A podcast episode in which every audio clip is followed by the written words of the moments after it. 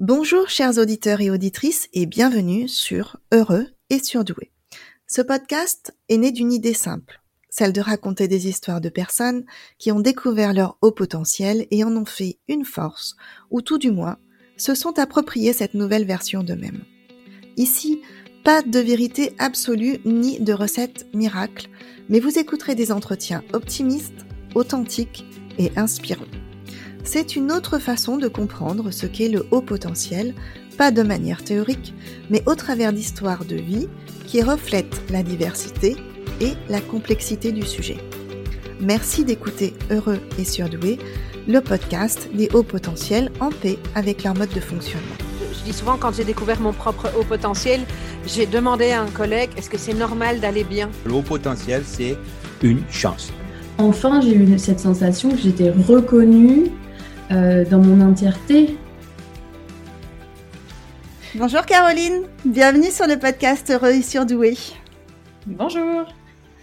Je suis très contente de te recevoir. Alors, euh, on, a, on va avoir un petit accent québécois qui est absolument adorable quand on va l'entendre. Je te souhaite la bienvenue sur le podcast et euh, je, voilà, je, suis contente de t'avoir avec nous pour proposer ton témoignage. C'est toi qui m'as sollicité. Je trouve ça vraiment très agréable à chaque fois qu'il y a des gens qui sont euh, euh, voilà euh, qui, qui, proposent spontanément leur euh, de partager leur expérience. Je te remercie pour ça.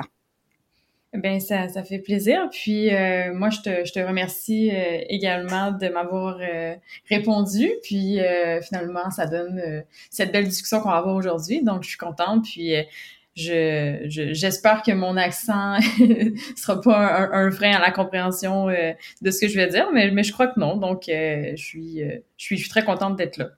Ah, si je comprends, tout le monde devrait comprendre normalement. Si je comprends pas, je te, je te demanderai des explications parce que des fois il y a peut-être des petits mots, tu vois, il y a peut-être des différences euh, qu'on connaît pas, mais, euh, ça va pas être un frein, euh, je pense pas. Euh, Caroline, donc tu habites au Québec. Est-ce que tu peux nous dire deux trois mots sur toi, sur euh, qui tu es? Oui, en fait, euh, donc moi, euh, euh, euh Caroline, Caroline Boudreau, j'habite au Québec, Canada. je suis née au Québec, je, suis encore au Québec actuellement. Je, je, je, travaille en communication, développement des affaires, puis je, je, suis là aujourd'hui pour donner un, un, témoignage sur un peu mon, mon parcours en tant que, que, que que personne, donc au niveau personnel, professionnel, etc.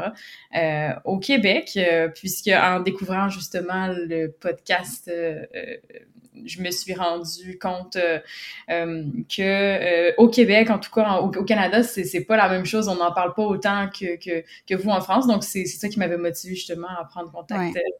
avec toi. On en avait parlé toutes les deux et moi je t'avais exprimé ma surprise parce que euh, alors euh, c'est peut-être un biais cognitif, mais on a toujours l'impression que par chez vous, vous êtes en avance. En tout cas, moi j'ai cette impression, peut-être pas tout le monde, mais moi j'ai souvent cette impression que par chez vous, vous êtes en avance sur nous. Et euh, donc, euh, je m'imaginais pas du tout ce décalage et euh, je pensais pas que tu allais me dire ça en fait. Oui, mais en, fait, c'est certain que euh, peut-être que c'est l'image que le Canada reflète à l'international, mais non, on n'est pas justement, comme on avait parlé, on n'est pas tant en avance euh, par rapport au restant du monde, même qu'il y, a des, il y a beaucoup de choses qu'on est un petit peu euh, en retard. Donc, il y a des choses qui vont sortir en Europe, puis quelques années après au Canada. Donc, euh, c'est le temps que ça se rende par pigeon voyageur jusqu'ici. non, c'est ça, on n'est pas, on, on, reste quand même une colonie, là, donc on n'est pas si à l'avant-garde. Puis, je, je, te dirais que par rapport à, à, à la douance, au, au, potentiel intellectuel, ça fait, comme on disait justement, ça fait quelques années seulement que vraiment on en entend un peu plus parler puis encore là il y a un petit peu de réticence à savoir est-ce que c'est tu sais les gens on dirait qu'ils sont un euh, ils, sont, ils sont plus accrochés au, euh, au, au, diagnostic qu'ils auraient eu plus jeunes ou euh, au, au, fait qu'ils se, que, qu'ils sont mis un petit peu en marge de la société versus de se dire ah est-ce que c'est vraiment ça? Est-ce que finalement je fais de la douance? Donc euh, c'est un peu ça nous euh, moi tout le long de mon parcours scolaire j'ai jamais entendu ce mot-là. Pour moi quelqu'un qui était surdoué, c'était euh, Albert Einstein. Là. Puis moi, j'étais ouais. là, Albert Einstein, donc euh, clairement que moi, je dois être euh, pas moi comme les autres. C'est ça, exactement. ok, et donc toi, tu as découvert ça, euh, tu étais déjà une adulte, Oui, c'est ça, c'est ça. Ok. Alors, Tu- voilà, oui, vas-y. Non, mais vas-y, j'allais te demander de nous expliquer un peu les circonstances dans lesquelles ça s'est passé pour toi. Oui, c'est ça. Donc, moi, c'est des circonstances assez particulières parce qu'en fait, je, j'avais aucune, j'a- j'avais aucun euh, euh, doute euh, par rapport à ça. Je, je, je, sa- je savais à peine le sujet. En fait, je, me suis, étant très très jeune, j'ai eu, moi, mes parents ils ont beaucoup déménagé, donc on s'est, on s'est beaucoup promené. J'ai fait beaucoup d'écoles, donc j'avais pas vraiment beaucoup de suivi constant. Euh, donc, si je me faisais suivre, par exemple, euh, ou euh, par des professeurs ou par l'institution scolaire dans laquelle j'étais, ben l'année suivante, j'étais souvent déménagée à un autre endroit. Donc, euh, ça fait en sorte que, oui, à quelques années, dans mon parcours scolaire, j'a- j'avais, j'étais j'étais première de classe, on m'a déjà même proposé de sauter une année, mais mes parents, ils ont refusé ça parce qu'ils savaient pas trop, ma mère, savait pas trop si j'allais aimer ça, finalement, être avec les plus grands ou, ou des choses comme ça. Mais étant donné qu'on déménageait beaucoup, ben, tu sais, j'ai pas... j'ai pas vraiment pu être décelée. Par contre, euh, ce qui a été ce qui a été décelé, c'est justement euh, un faux diagnostic. C'est-à-dire que on s'est on s'est retrouvé chez le médecin euh, avec les parents, donc un médecin généraliste. Là, puis euh, finalement, ça a été diagnostic euh, hyperactive, euh, impulsivité, tu sais tout le. Mais moi, au final, j'ai un enfant, donc je parle pas trop. Tu sais, je, je me poser des questions, mais c'est plus mes parents qui vont parler, c'est plus ma mère qui va parler. Donc je me suis retrouvée avec une espèce d'étiquette collée euh, qui m'a suivi tout le long de mon parcours scolaire, puis mon développement aussi en tant que personne, comme quoi que j'étais un peu, euh, ben c'est ça, tu sais, euh, hyperactive, euh, avec euh, des impulsions, puis des choses comme ça. Fait que là, je me suis retrouvée à prendre des médicaments, puis j'ai toujours eu un, un en fait, ça m'a jamais aidé les médicaments. Je me suis jamais sentie bien. Tu sais, tout le long de mon parcours, de mon développement, je me suis jamais sentie bien. Ça m'a jamais aidé la, la médication. Je la prenais à moitié. Euh, je, je voulais pas prendre ces médicaments-là. Quand je me retrouvais chez le médecin, ah, on va changer de médication. Ah, ben là, ça te fait des, des, des terreurs nocturnes. On va te donner quelque chose pour dormir. Après, ah, ben là, c'est peut-être le cégep, c'est peut-être l'université. Donc, on va, on va te donner un anti-anxiolytique. Il y a jamais rien qui m'a aidé par rapport à ça, à, vraiment, euh, des fois, on rencontre des gens, puis ils sont vraiment très stressés, puis ils disent, ah, là, j'ai commencé un anti-anxiolytique, je me sens tellement mieux. Tu tu peux pas juger la personne, tu dis, bon, ben, si tu te sens mieux, si ça t'aide réellement dans ton quotidien, mais moi, ça avait jamais été ça. Donc, je me suis retrouvée, au final, euh, dans le bureau d'une euh, d'une psychologue, psychiatre, parce que je voulais qu'elle me refasse une évaluation, en fait. Je voulais qu'elle me confirme que j'avais vraiment besoin de ces médicaments-là. D'accord. À la limite, combien de temps? Est-ce que tu te souviens à partir de quel âge tu as commencé à avoir euh, un traitement médicamenteux? Euh, à, par- à partir de l'âge de 13 ans. 13 ans. Ouais, C'est jeune, ok. Et ça a duré combien de temps euh, Euh, ça a duré 10 ans. Ok, 10 ans. ok. Donc 10 ans où tu es euh, à la fois, tu, du coup, t'enchaînes différents traitements ou alors ils se superposent, enfin ils s'additionnent les uns aux autres? Différents traitements ou addition un à l'autre. Donc, tu sais, le maximum qu'ils m'ont donné, c'est à peu près trois médicaments par jour différents. Là. Un pour euh, la nuit pour m'aider à dormir, un pour aider à réduire les effets secondaires de l'autre, puis un supposément pour faire en sorte que je sois euh, euh, euh, euh, plus en mesure de m'intégrer socialement, si je dire ça comme ça, c'est-à-dire euh, de me... C'était des médicaments, quand je prenais ça, j'avais l'impression que j'étais comme un chien hyperactif qu'on essayait de calmer un peu. Je sais pas comment Ouais. l'expliquer. On voit que j'ai un bon débit dans la voix, là, mais euh, quand je prenais les médicaments, je me sentais réduite souvent. Je me Mm. sentais plus calme, plus, mais pas calme, un calme serein, tu sais, un, quelque chose comme euh, qui, te donne envie de dormir. Exactement, Ouais. c'est ça. T'es, ouais, comme on- un peu en suqué, tu sais, on dit ça euh, ici, je sais pas si vous Ah le dites là-bas. J'ai jamais entendu ça. Ok. T'as jamais entendu ça? Ben voilà, en suqué, c'est quand t'es dans un état, euh, t'es un peu groggy, t'es entre deux, t'es, pas en pleine conscience en fait.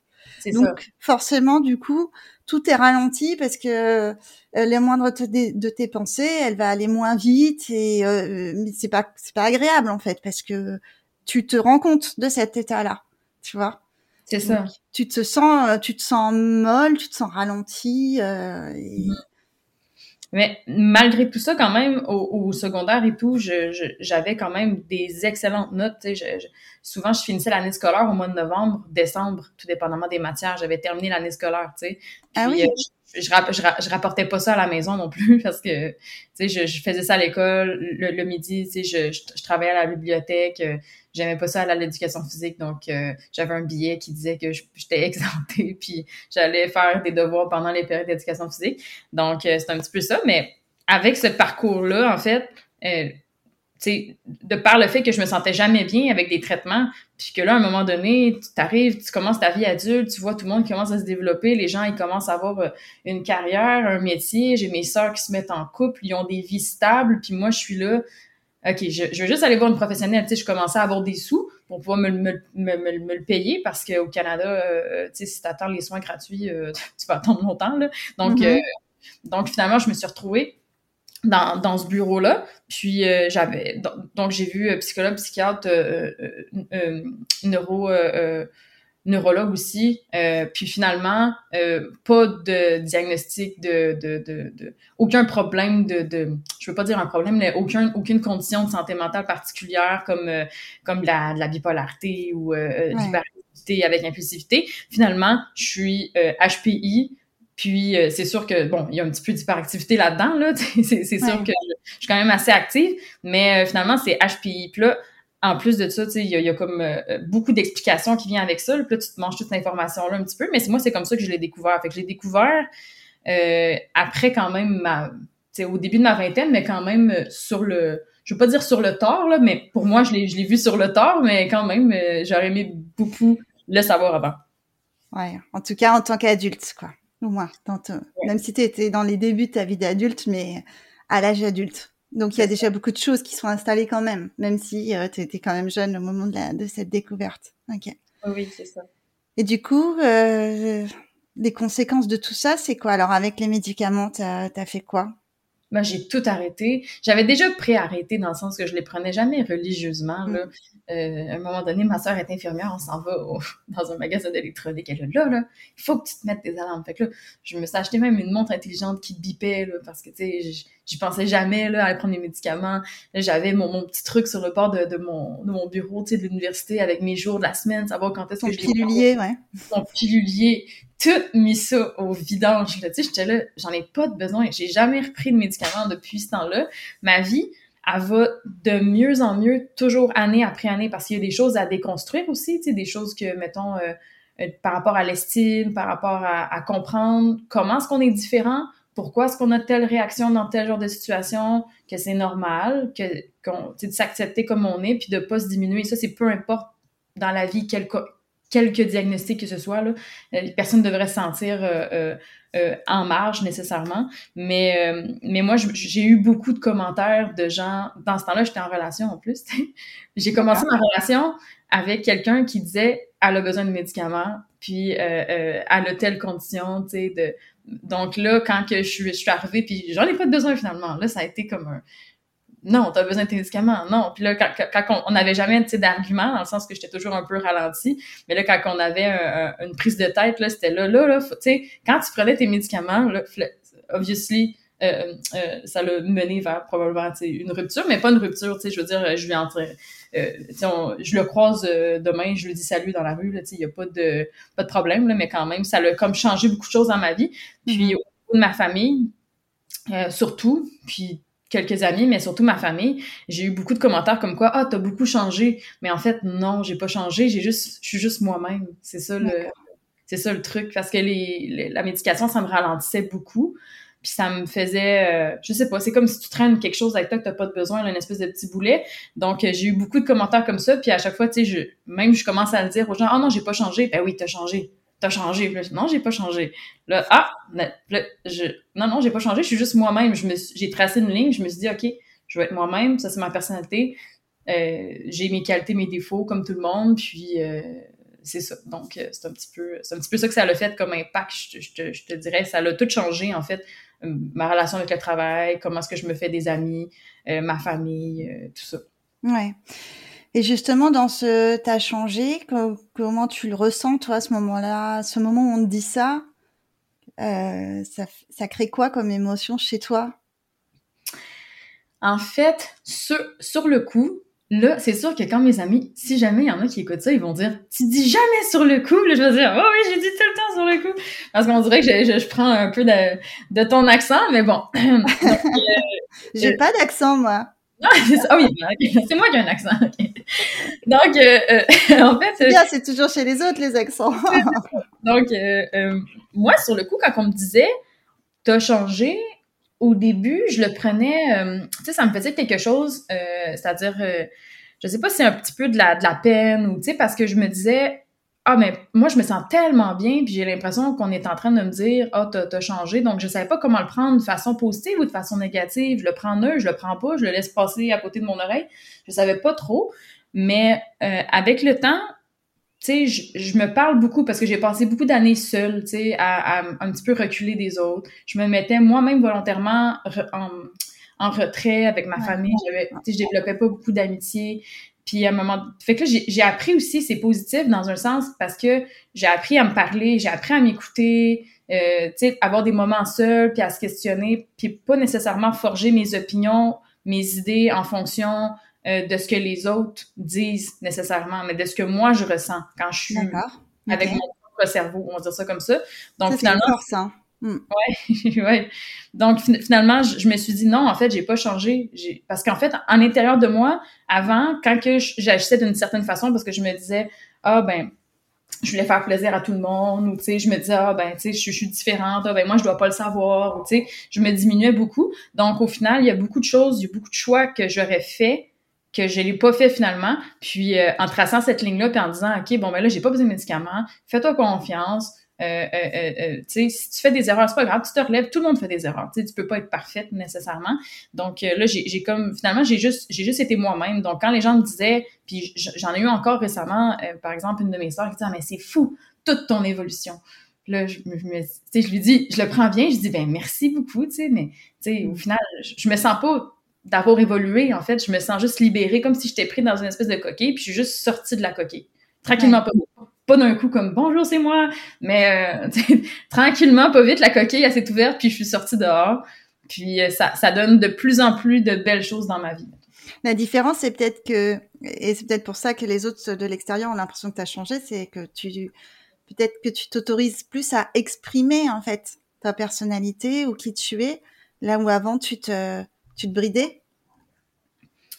Oui, ça c'est sûr, là, ça c'est certain, parce que tu mes, mes parents, aujourd'hui, je comprends que c'était pas, euh, c'était pas négatif, mais puis, puis aussi des professeurs ou euh, euh, des, des, frères et sœurs, on, m'a toujours dit la, la phrase ah, toi, t'es, toi, t'es quelque chose, hein? Toi, t'es différente, hein? Toi, t'es spécial, hein? Là, quand, quand tu te fais répéter ça des centaines de fois à ah partir du âge, tu te dis, à un moment donné, tu sais pas, surtout quand t'es jeune, tu sais, vraiment, au primaire, puis euh, là, tu te dis, OK, oui, je suis différente, mais là, tu sais, mon père, il me dit plein de fois, toi, t'es ma petite spéciale, hein? Puis il dit, ah, ben, mais tu sais, je t'aime quand même comme ça. Puis t'es là, OK. Là, à un moment donné, je sais pas si toi, tu as eu des choses comme ça.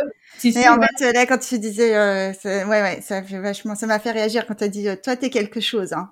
Ouais. Ça, je l'ai entendu, ouais, ouais. Et ouais, ouais, en fait, c'est très déstabilisant, ouais. Mm. Donc, veux, veux pas, après, la 350e mille fois que tu entends cette phrase-là de toi, t'as cassé le moule quand t'es sorti, hein? Ou toi, tu sais, il y en a pas deux comme toi. Puis là, quand ça fait des centaines et des centaines et des centaines de fois que t'entends ça, ben moi, en tout cas, comment est-ce que j'ai réagi à ça? Peut-être, c'est que je me suis dit, ah, OK, fait que je vais essayer d'être comme les autres. Mais là, en essayant d'être comme les autres, je me suis retrouvée à... Les gens m'ont connu en essayant d'être comme les autres. Ils m'ont pas connu moi.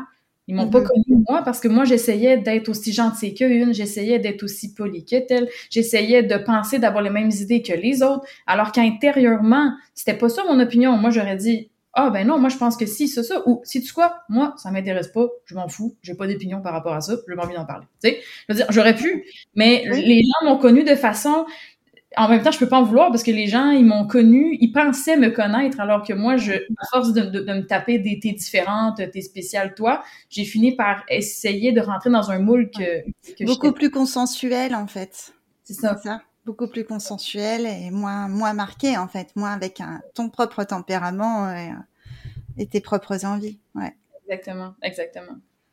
Et du coup, euh, donc il y a eu ce rendez-vous avec le, la, les psychiatres, enfin le, corps médical, puisque tu disais il y avait plusieurs experts.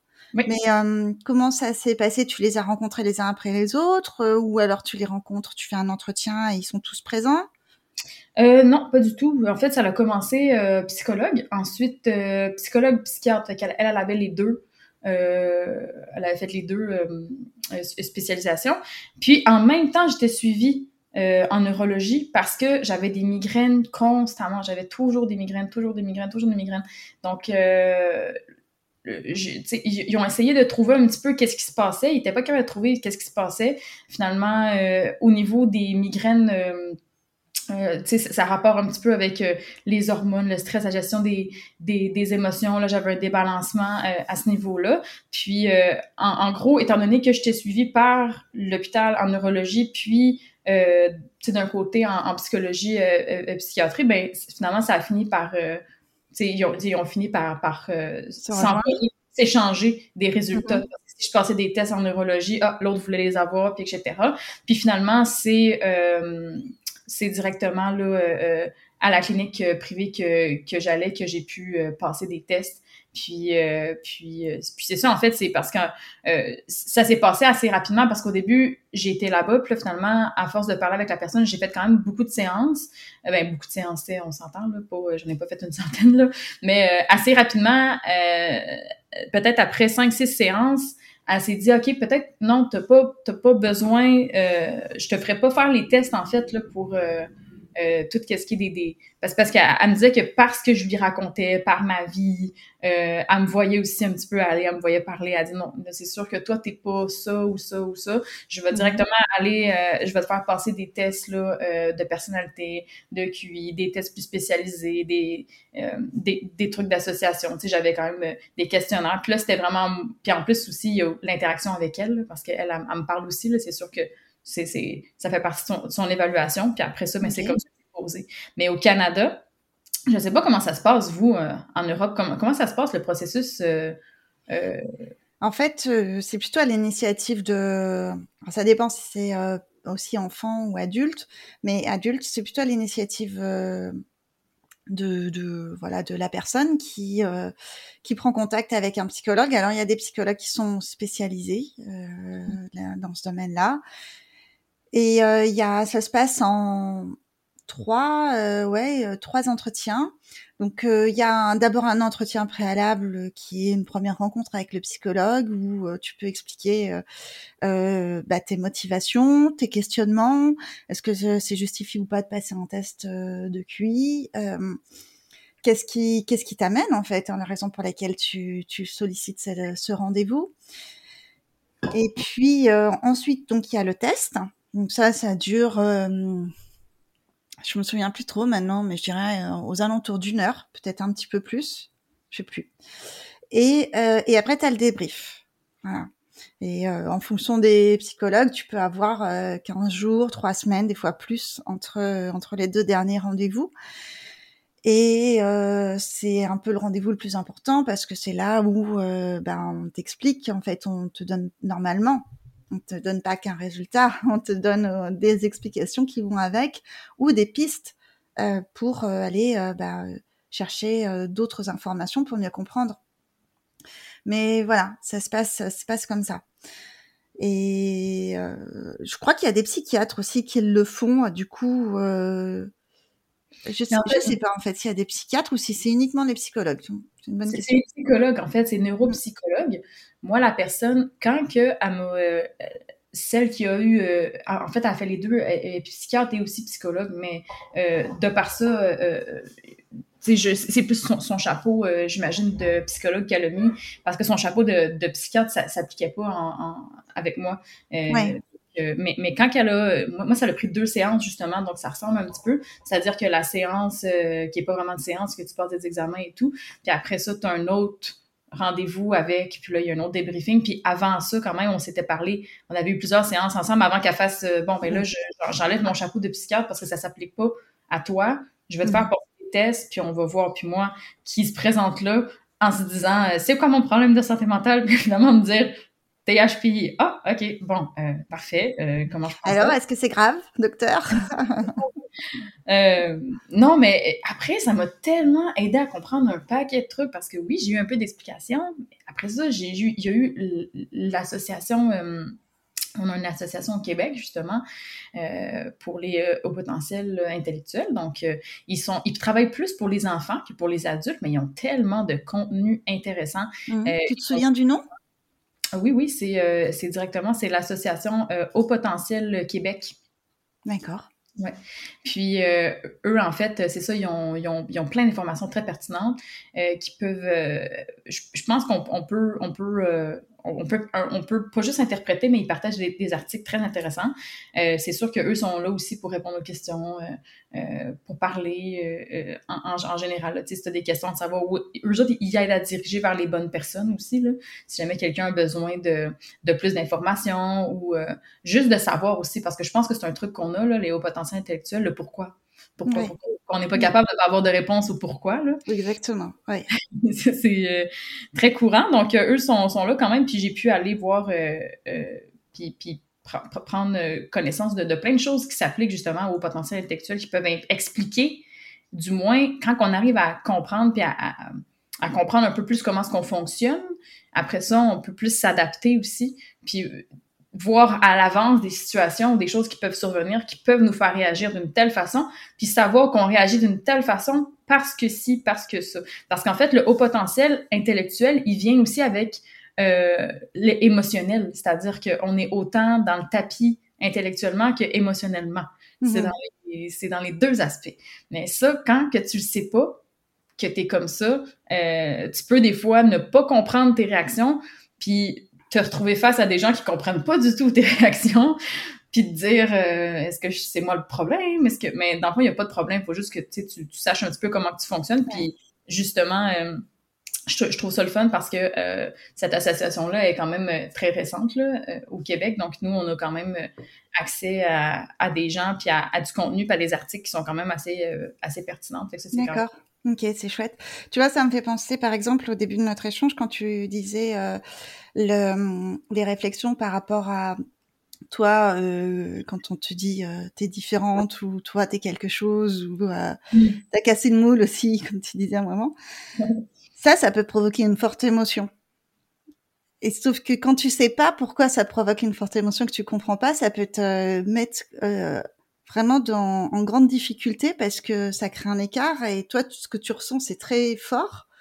Et en même temps, la phrase, elle est bénigne en fait, c'est pas c'est pas méchant, c'est enfin tu vois ça ça crée une drôle de distorsion. Toi tu as une réaction euh, complètement euh, hyper intense euh, pour quelque chose qui est euh, relativement semble relativement banal. Ben ça peut créer beaucoup de souffrance quand t'as pas les éléments de compréhension pour euh, bah, savoir ce qui, ce qui crée cette émotion, ce qui crée euh, cette, cette réaction euh, chez nous, en tout cas.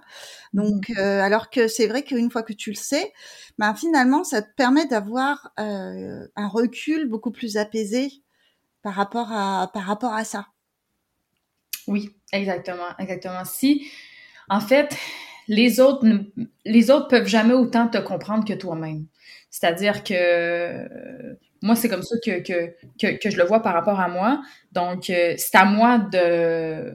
C'est pas une pression que je me mets, mais c'est à moi de me comprendre, de, de me connaître, de savoir mes forces, mes faiblesses, qu'est-ce qui me touche, qu'est-ce qui me rend sensible, qu'est-ce qui me blesse.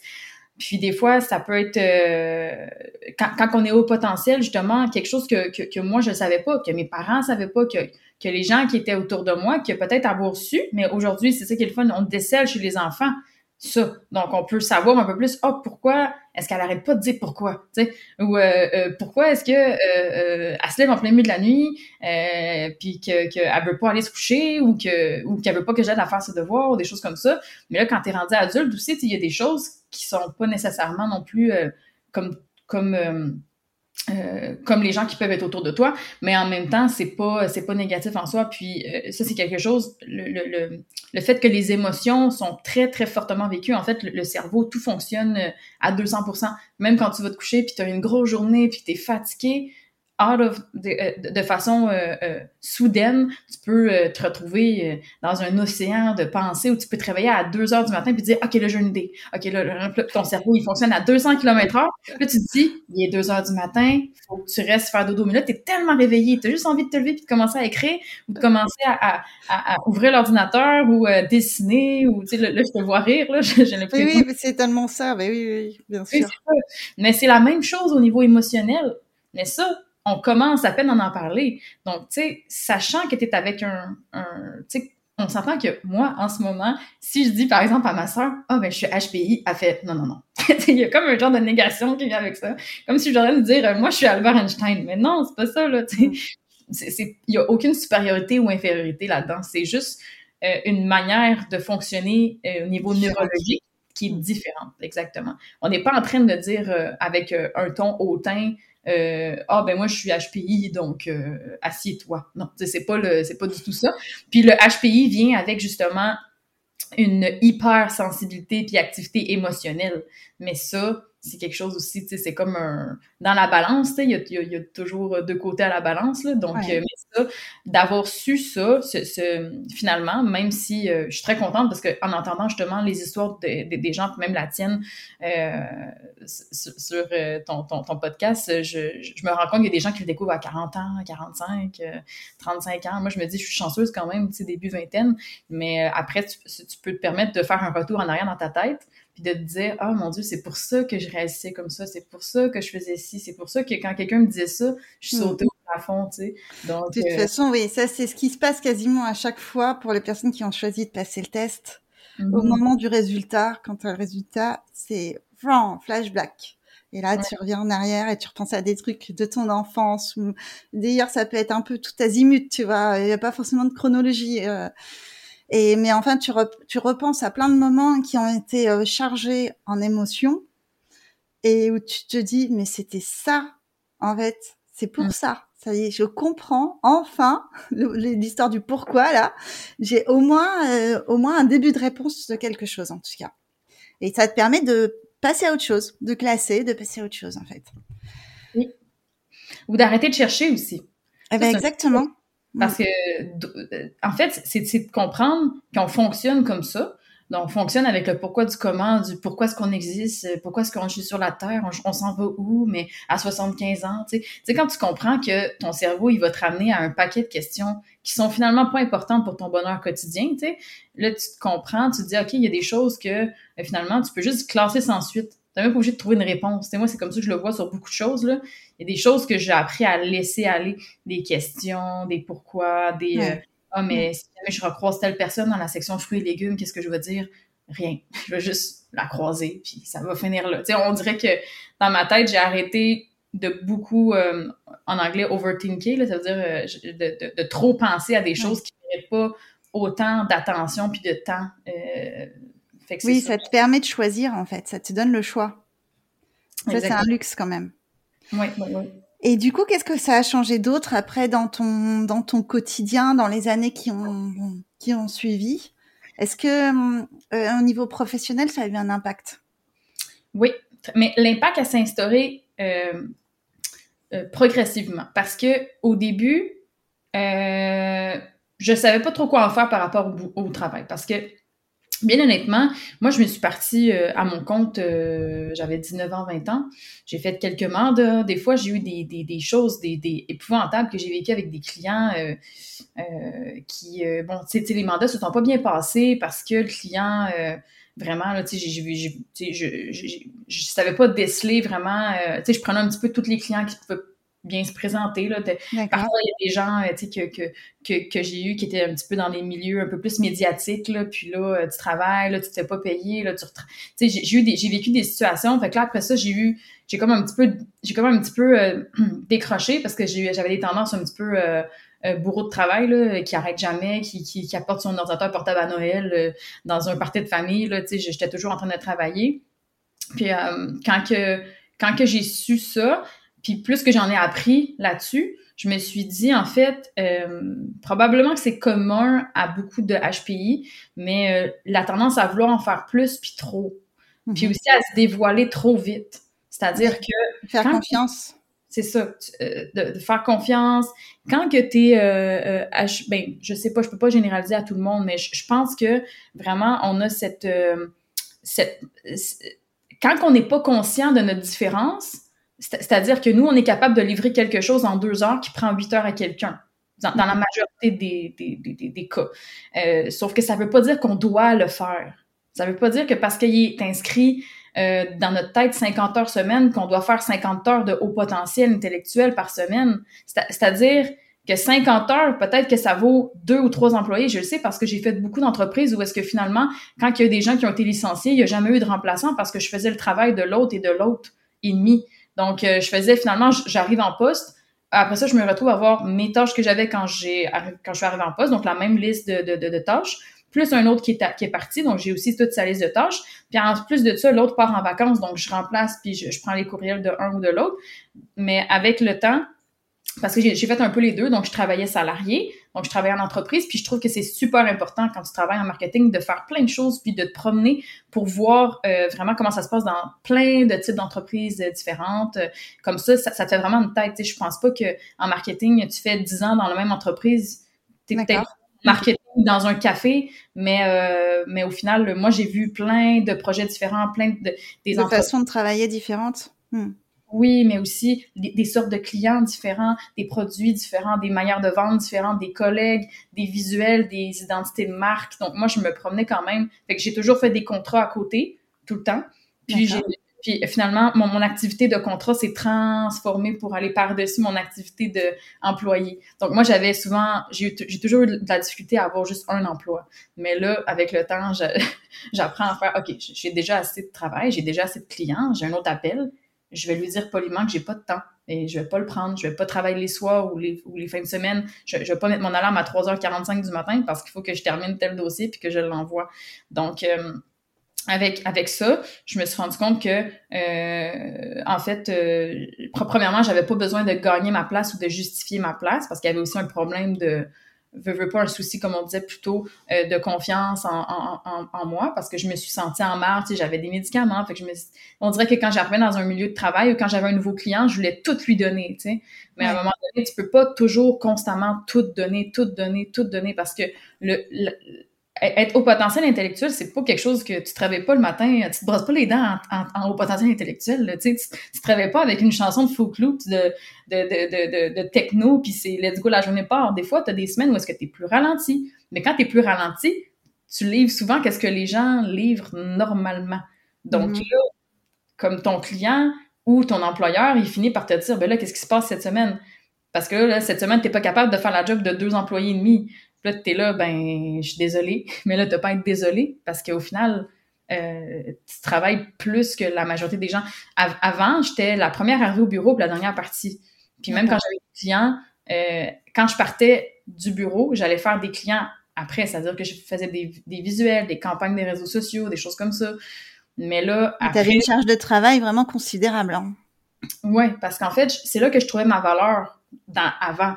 Je me disais, je suis bonne au travail. Donc, je suis bonne. Mes clients, ils trouvent que je fais des beaux sites web, que je fais du beau texte. À, mon travail, on me dit que, on me dit que on pourrait pas me perdre. Donc, je trouvais ma valeur là-dedans. Puis avec, euh, avec justement, ce, connaissant maintenant, me connaissant un peu mieux, puis euh, en, ayant sorti de cette espèce de faux diagnostic-là avec des médicaments que j'avais pas de besoin, ben ce que ça l'a fait au niveau du travail, c'est que je me suis plus respectée euh, puis je me suis autorisée à avoir une vie, à avoir des fins de semaine, à avoir des soirées. J'ai quelques clients que j'adore. S'ils m'écoutent, je les adore. Non, mais je choisis maintenant, tu sais, à qui je donne mon temps, mon énergie. Euh, puis, euh, euh, tu sais, qui, qui euh, pour avoir des, des belles relations, c'est-à-dire, tu des bons appels, on s'appelle, on rit, ok, parfait, les résultats, tu sais, c'est juste du plaisir, mais pour moi, parce que, tu sais, j'aime beaucoup faire ça. Puis après, ben, quand que j'ai des plus gros contrats, comme en ce moment, j'ai quand même un, plus gros contrat qui prend euh, presque tout mon temps, ben, tu sais, je peux lui donner du temps, de l'énergie, puis la journée où est-ce que finalement je me suis réveillée à 2 heures du matin, que j'avais une idée, puis que j'ai pas dormi du restant de la nuit, fait que ça fait que je rentre travailler à 7 heures, puis que je suis réveillée depuis 2 heures du matin, ben, je fais ma journée quand même, euh, tout, tout, se passe bien, mais je me mets pas, euh, je me mets plus une pression comme avant. Je me mets plus une pression de, de, parce qu'en fait, on dit souvent, si tu peux le faire, fais-le. C'est-à-dire, euh, on fait pas ce qu'on veut, on fait ce qu'on peut. mais à un moment donné, tu peux pas faire tout ce que tu peux faire. C'est-à-dire que... pas tout le temps. Pas tout le temps, c'est ça exactement. Tu as besoin de phases de récupération aussi. Tu pas besoin d'être tout le temps à fond, en fait, d'avoir un rythme au maximum euh, en permanence. Oui, c'est ça. Puis tout dépend aussi du contexte. Quand tu le comprends, que c'est pas juste toi qui dépend de tes résultats, c'est aussi ton contexte, tes supérieurs, les mandats qu'on te donne, la clarté aussi du travail qu'on te donne. Parfois aussi, il y, a des, il y a des, trucs par rapport aux ressources humaines que c'est pas toi qui dois prendre ça sur tes épaules, comme le fait qu'il manque d'employés ou comme le fait euh, que, par exemple, euh, la direction te donne pas des directives claires ou parce qu'ils ont changé six fois d'idée pendant le mandat, c'est bien correct aussi, là. Mais après ça, quand on va dire, ah, mais pourquoi est-ce que c'est pas terminé ce matin à 8 heures? Mais c'est parce que ça l'a changé hier à 16h45 qu'on termine à 17 h Je suis désolée, mais c'est ça. Là, ils sont comme, ah, OK. Mais avant, j'aurais été toujours à rentrer à 6 h le matin pour ajuster le tout pour que ce soit prêt pour, euh, euh, par exemple, euh, pour le délai qu'on avait fixé au début. Mais aujourd'hui, j'utilise mon esprit critique. Là, je me dis, t'es capable là, de penser, là, si on dit à 16h45 que finalement euh, ça change, ben parfait, il n'y a pas de souci. Euh, tu, tu prends pas ça en, en, en, mal, tu prends des notes, puis demain, quand tu vas commencer ta journée, tu vas faire les changements, puis ça sera prêt quand ce sera prêt, puis ça sera bien fait. C'est comme ça que... Mais c'est une relation plus apaisée aussi. J'ai l'impression qu'il y a plus de plaisir dans tes échanges aussi avec tes clients, quand on parlait tout à l'heure. Oui. Euh, du coup, euh, le fait de choisir aussi, c'est une autre... Ça change beaucoup la relation. Mais la façon dont tu fonctionnais avant, ça donne, tu sais, l'impression... Euh, je, je, comprends, hein, ça donne l'impression que c'est un peu comme si toute ta valeur était engagée à chaque fois. Donc, tu joues, tu sais, c'est comme quand tu joues à, euh, la, au casino, là, en fait, tu prends toute ta mise et à chaque fois, tu recommences à zéro, quoi. Oui. C'est ça. Donc, t'as pas droit à l'erreur. Ben, c'est ça. Sauf que après, l'avantage, puis vraiment, je suis contente d'avoir fait ça, tu sais, d'avoir travaillé aussi en entreprise. Puis des fois, je faisais les deux. Donc, tu sais, pas, pas des fois, là, on va se le dire. J'ai fait beaucoup de 70-80 heures semaine, là. Fait ça, ça fait en sorte que j'ai vu le côté entreprise, quand, mettons, j'étais directrice marketing, mmh. Ben là, je vois que les fournisseurs que j'engage, ils font des erreurs. Puis c'est correct, c'est normal. Là, on a fait une erreur, OK, on va recommencer. Puis là, moi, je, à un moment donné, après plusieurs experts, plusieurs euh, personnes que j'engageais, des employés aussi que je supervisais, je me suis dit, ben dans le fond, pourquoi moi je me mettais cette pression-là? Tout le monde fait des erreurs, tu sais, il y a personne de parfait. Puis euh, quand que la pigiste a dit Ah ben je suis partie dans la mauvaise direction pendant 10 heures en ligne, je l'ai senti pas au téléphone, je commence pas à, à l'insulter ou à dire Ah ben je vais pas te payer. Puis je me dis, fait que si quelqu'un agit comme ça de mon côté à moi, ben tu fais juste dire Bon ben parfait, je, bonne continuation, merci, euh, on, plaisir de se revoir dans la section fruits et légumes à l'épicerie. Tu raccroches, puis tu dis, euh, c'est-à-dire que moi, je me suis vu comment je traitais les, comment est-ce qu'on doit traiter les fournisseurs, puis à l'inversement. Puis après ça, ben ça laisse tomber une sorte de pression aussi, parce que je pense que c'est quelque chose qui, qui, qui, était quand même plus présent avant, c'est-à-dire euh, l'espèce de constante pression que je me, je me mettais sur les épaules à être parfaite, à pas faire d'erreurs. À... moi, j'étais du genre, euh, à l'école, je me levais parce que j'avais eu 98% J'allais voir le professeur parce que je voulais comprendre, parce que je pense qu'il avait fait une erreur dans ma correction, dans une question, parce que je lui disais... Hmm. Il y a je me mettais tout le temps de pression, mais ça, ça m'a suivi adulte aussi. Puis à un moment donné, pour le bien de ma vie puis de ma vie avec les autres qui m'entourent, il faut laisser aller des choses parce que sinon, ça, ça finit par toucher toutes les sphères, pas juste le travail. Ouais. Et qu'est-ce qui t'a amené à choisir ce domaine-là, le marketing? En fait, pour être très, très, très honnête, j'adore l'art, j'adore peindre, j'adore dessiner, j'adore la musique. J'ai joué de la musique longtemps, j'ai joué dans des groupes de musique. Euh, quel style de musique? Euh, un petit peu de tout, mais du rock francophone. Sinon, euh, j'étais beaucoup euh, à jouer seule aussi. Je faisais des compositions, de la musique, un peu d'ambiance aussi. J'ai été technicienne de son, technicienne éclairagiste aussi. j'ai beaucoup aimé ça, mais à, un moment donné, je ne sais pas pourquoi, j'ai juste...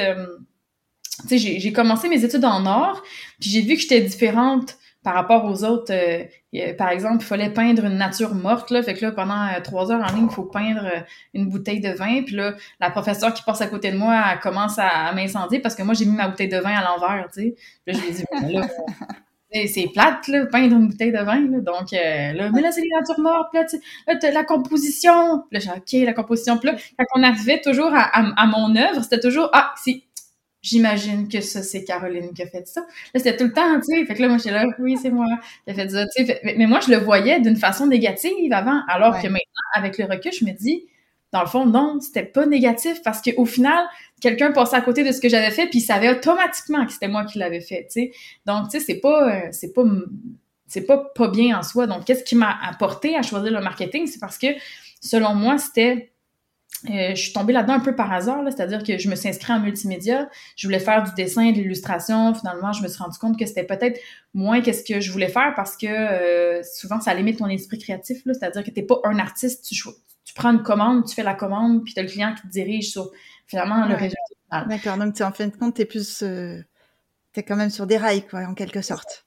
Donc, euh, c'est comme un artiste qui est comme pris un petit peu dans, dans qui est comme limité. Donc, mm. euh, j'ai moins. Euh, mais finalement, à l'école, je me suis trouvé quand même un talent. J'étais quand même douée justement en marketing, c'est-à-dire que j'ai pas appris le marketing, j'ai, appris à programmer, j'ai appris à, à faire euh, du référencement payant, gratuit, à faire du, de la programmation de jeux vidéo, à faire un peu d'illustration, j'ai fait des cours de vidéo, j'ai fait plein de trucs. Puis au final, ben, mon cerveau, il a tout mis ça ensemble, plus des expériences de travail, plus des cours de programmation que j'ai pris par la suite, puis je me suis inscrite à des, universités en ligne. Fait ça a fait en sorte que ça m'a dirigé normalement en marketing parce que quand j'ai eu mes premiers clients, je vais te faire une carte d'affaires. OK. là, moi, je, tu sais, j'étais pas capable de juste faire la carte d'affaires. J'étais là, ouais, mais t'as ton menu aussi. Puis là, ta banderole en avant. Tu sais, c'est sûr que les clients, ils voient ça de loin, là, sale, ta banderole, c'est un restaurant, tu sais, va juste changer la banderole. Fait que là, moi, euh, de fil en aiguille, ah, mais là, il y a aussi le site web telle, telle, telle chose. Puis moi, j'étais pas du genre à tout vouloir euh, enlever puis faire recommencer le client. J'étais comme, euh, ah ben, c'est quoi ton budget? Comment ça va les ventes? C'est qui tes clients? Ça fait combien de temps que ça sonne pas le téléphone? Puis là, j'arrivais, oui, mais ta réceptionniste, c'est vraiment bête. Je, je, je veux pas l'insulter, mais peut-être qu'elle, peut-être qu'elle vit des choses en ce moment, mais ça fait deux fois que j'appelle en client mystère puis que je me fais quasiment euh, envoyer promener au téléphone. Peut-être que c'est ça qui aide pas au fait que ça... Fait que là, chaque client que j'avais, on dirait qu'il finalement, il, finissait par me faire faire un paquet de trucs. Ouais, mais parce que tu avais une vision globale aussi, en fait, de la situation. Tu peux pas rester juste sur euh, la carte de visite, c'est comme un, un élément d'un ensemble. Je sais pas si vous avez beaucoup de services à l'auto en France. De services à quoi? De services à l'auto. Tu sais, des restaurants là, que, que tu arrives et tu te dis, je vais te prendre un café avec un bain, puis là, tu t'en vas, non? Ah, le drive, tu veux dire Le drive, est-ce que vous en avez Service à l'auto. Ah, je connaissais pas ça. moi, je me disais souvent, moi, je suis pas le service à l'auto du marketing. Je suis pas le drive. Euh, je, vais, te prendre une pub 400 euh, pixels par 600 avec. Euh... Puis là, moi, je me disais, ok, mais si ça fonctionne pas, c'est pas grave, c'est ça que je veux. Oui, mais moi, je voulais pas faire quelque chose juste en disant, ah, ça va faire, euh, ça va faire tant de dollars sachant pertinemment que ça n'aura aucun effet, que c'est comme essayer d'arrêter un ouragan avec une tapette à mouche, aucun, aucun impact, Là, je me disais, je, je veux pas travailler avec... C'est ça. Mm. Fait que c'est, euh, finalement, j'ai, euh, je me suis dit, c'est comme ça que je fonctionne. Fait que je vais trouver des clients qui, qui, qui, avec qui ça colle au niveau de la personnalité. J'ai une nouvelle cliente cette année, c'est vraiment un bonbon, là. Euh, tu sais, on, on a réussi à avoir, parce qu'elle a un salon de, de, de massothérapie, Là, j'en parle juste parce que, bon, j'ai un, appel avec elle la semaine prochaine, fait que là, je, suis dedans, là. Mais, euh, euh, tu sais, euh, donc, tu sais, je prends pas beaucoup de mandats, tu sais, vraiment pas beaucoup, parce que j'ai quand même un, gros contrat qui, qui, est en cours, mais pour te donner un exemple, elle, c'est vraiment, ça colle au niveau de la personnalité, son approche globale, puis en gros, ben, ben, ben c'est ça, c'est l'objectif que je, que, que, que je fixe toujours avec les gens, c'est juste de croire les activités commerciales, puis c'est peu importe c'est quoi la stratégie, euh, faire ci, faire ça. Des fois, il m'arrive avec une idée. Oui, je pourrais dire que c'est une bonne idée puis prendre le mandat, mais on dirait que mon côté à moi qui, qui, essaie toujours de, de, faire quelque chose qui fait du sens, ça m'apporte à être honnête. Les, puis les gens aiment ça parce que finalement, je leur dis, ben oui, on peut le faire, je peux le faire, mais est-ce que ça va vraiment augmenter tes ventes? Non. Mais tu sais, ça, euh, avec le temps, tu sais, j'ai appris comme à, à au, au, niveau professionnel à, à reconnaître un peu ma personnalité et à y donner de la valeur plus que au final qu'est-ce que je vais faire comme travail. C'est ça, je me, je me, mets plus de l'avant moi puis mes idées. Oui. Euh, que hmm. finalement j'écoute juste ce que le client me dit, je fais qu'est-ce que le client me dit, puis après ça si ça fonctionne pas, je me retrouve à, être un peu pris dans entre l'arbre puis les hmm. expliquer pourquoi est-ce que je l'ai fait quand même. Donc c'est un peu ça. Ouais, tu as assez d'assurance maintenant dans, dans ta posture euh, professionnelle, mais aussi assez d'assurance euh, d'estime personnelle pour euh, te permettre cette franchise sans avoir euh, la, crainte de perdre le client peut-être, ou même au contraire, ça, ça donne des bons résultats en fait. Oui, puis je pense que pas juste au niveau professionnel, mais aussi personnel, c'est-à-dire que quand on accepte un peu plus qui on est, comment est-ce qu'on fonctionne, euh, surtout en, tant, en tant qu'HPI, on se dit, les gens ne nous plaisent pas tous. Ils ne sont pas obligés de tous nous plaire. Et à l'inverse, c'est la même chose. Donc, mm, je suis pas obligée de plaire à tout le monde et je suis pas obligée de faire des choses pour plaire aux gens. Tu sais, ça fonctionne dans les deux sens. L'espèce de pression de perfection, quand ça tombe, tu te dis, euh, peu importe qui, là, dans ton entourage ou euh, au travail, ou je suis pas obligée d'être amie avec le collègue un tel, mais on peut se respecter, puis je peux lui sourire quand même, mais je suis pas obligée de faire semblant de... Tu sais, il y a, comme, y a comme des choses à un moment donné qui commencent à, à, tomber. Ça aussi, c'est dans le niveau personnel, ça s'applique aussi là, avec les amis ou des choses comme ça. Oui, oui, tout à fait. Dis-moi, Caroline, je vais te poser les deux dernières questions, parce que ça fait déjà un petit moment qu'on est en train d'échanger maintenant. Du coup, euh, la question traditionnelle euh, de l'animal, si tu étais un animal, tu choisirais lequel? Alors, euh, je choisirais le carcajou. Le carcajou. Alors, vas-y, décris-nous un petit peu ce, cet animal-là. C'est c'est un ça ressemble à un petit ours, mais c'est pas un petit ours en fait. C'est que c'est un, un, animal qui a la grandeur, mettons, d'un d'un chien, si on peut dire ça comme ça, un, espèce de petit chien. Euh, euh, puis en gros, c'est un animal extrêmement euh, vorace, même s'il a l'air tout gentil. Il, s'adapte à tout, il mange tout, il se bat avec des choses qui sont cinq fois sa taille. c'est vraiment un c'est vraiment un, petit animal ben, je, sais qu'on en a ici au, Canada mais c'est un animal surprenant. Tu le regardes de loin on dirait un petit ours. On dirait un petit ours parce qu'il est tout petit puis il a vraiment comme un peu il ressemble à un ours mais finalement euh, c'est un animal qui est quand même assez surprenant, puis il est très, il s'adapte beaucoup à son environnement. Fait que moi, j'aime me comparer à un carcajou. Je sais pas pourquoi ça fait bizarre, là, mais je me dis, euh, c'est un peu ça. Tu, tu me vois de loin, cinq pieds, je parle vite, j'ai l'air de rien. Mais finalement, tu sais, je, je, je, je, m'adapte, puis je survis, puis, euh, puis c'est ça. J'ai une belle aussi. D'accord. Et euh, est-ce qu'il y a quelque chose que tu voudrais, enfin, euh, quelque chose que tu voudrais ajouter, oui, un message qui te tient à cœur que tu voudrais faire passer avant qu'on clôture cet échange toutes les deux? Euh, Oui, en fait, je, je, pense que j'irai avec quelque chose que j'entends beaucoup, c'est sûr que c'est plus ma génération, c'est-à-dire que, on, entend beaucoup, le, on n'a pas juste une vie à vivre, euh, puis des choses comme ça. Euh, puis après, ben, quand tu regardes vraiment comment ce que les gens y vivent, euh, en, majorité, tu sais, ils choisissent comme une carrière, ils, ils, vont avoir une maison, ils vont avoir une vie qui, qui, va être un peu la même pendant quelque chose comme 30 ans de temps, tu sais. ils vont pas trop... même s'ils voyagent, ils voyagent, tu sais, souvent dans les mêmes sortes de voyages, les mêmes endroits, choses comme ça.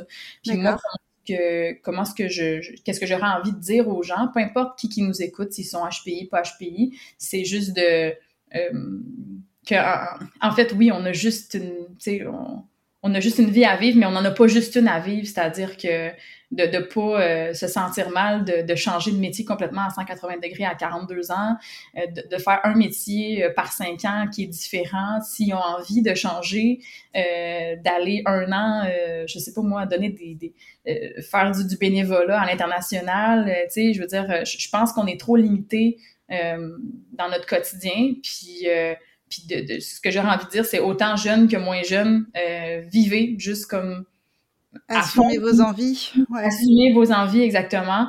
Puis, euh, puis vous pouvez vivre, euh, par exemple, 20 euh, vies dans une vie. Là. Il n'y a, y a, y a aucun, aucun problème à ça. Comme moi, je disais plus, plus tôt, là, comme quoi j'aurais aimé être artiste, puis je vais être artiste un jour, je vais, je vais, je vais tout planter ça un jour, peut-être à 45 ans, je vais juste me dire, bon, je, maintenant, je, je, je, transforme mon garage en atelier, puis je, je vends des trucs sur Etsy. Je sais pas. Tu sais, je veux dire, ça, ça va, ça, ça va arriver un jour, mais bon, ce serait, ce serait mon petit message à à passer. Ok, d'accord. Ben, merci beaucoup, Caroline. Merci pour ta confiance et pour ton témoignage. Ben, ça fait plaisir. Puis merci de, de m'avoir reçu aujourd'hui. Et puis, euh, et puis voilà. Donc, merci beaucoup. Merci d'écouter Heureux et Surdoué. Le podcast des hauts potentiels en paix avec leur mode de fonctionnement. Et si vous aimez ce podcast, soutenez-le avec des étoiles ou un commentaire sur Apple Podcast, ça fait vraiment une différence.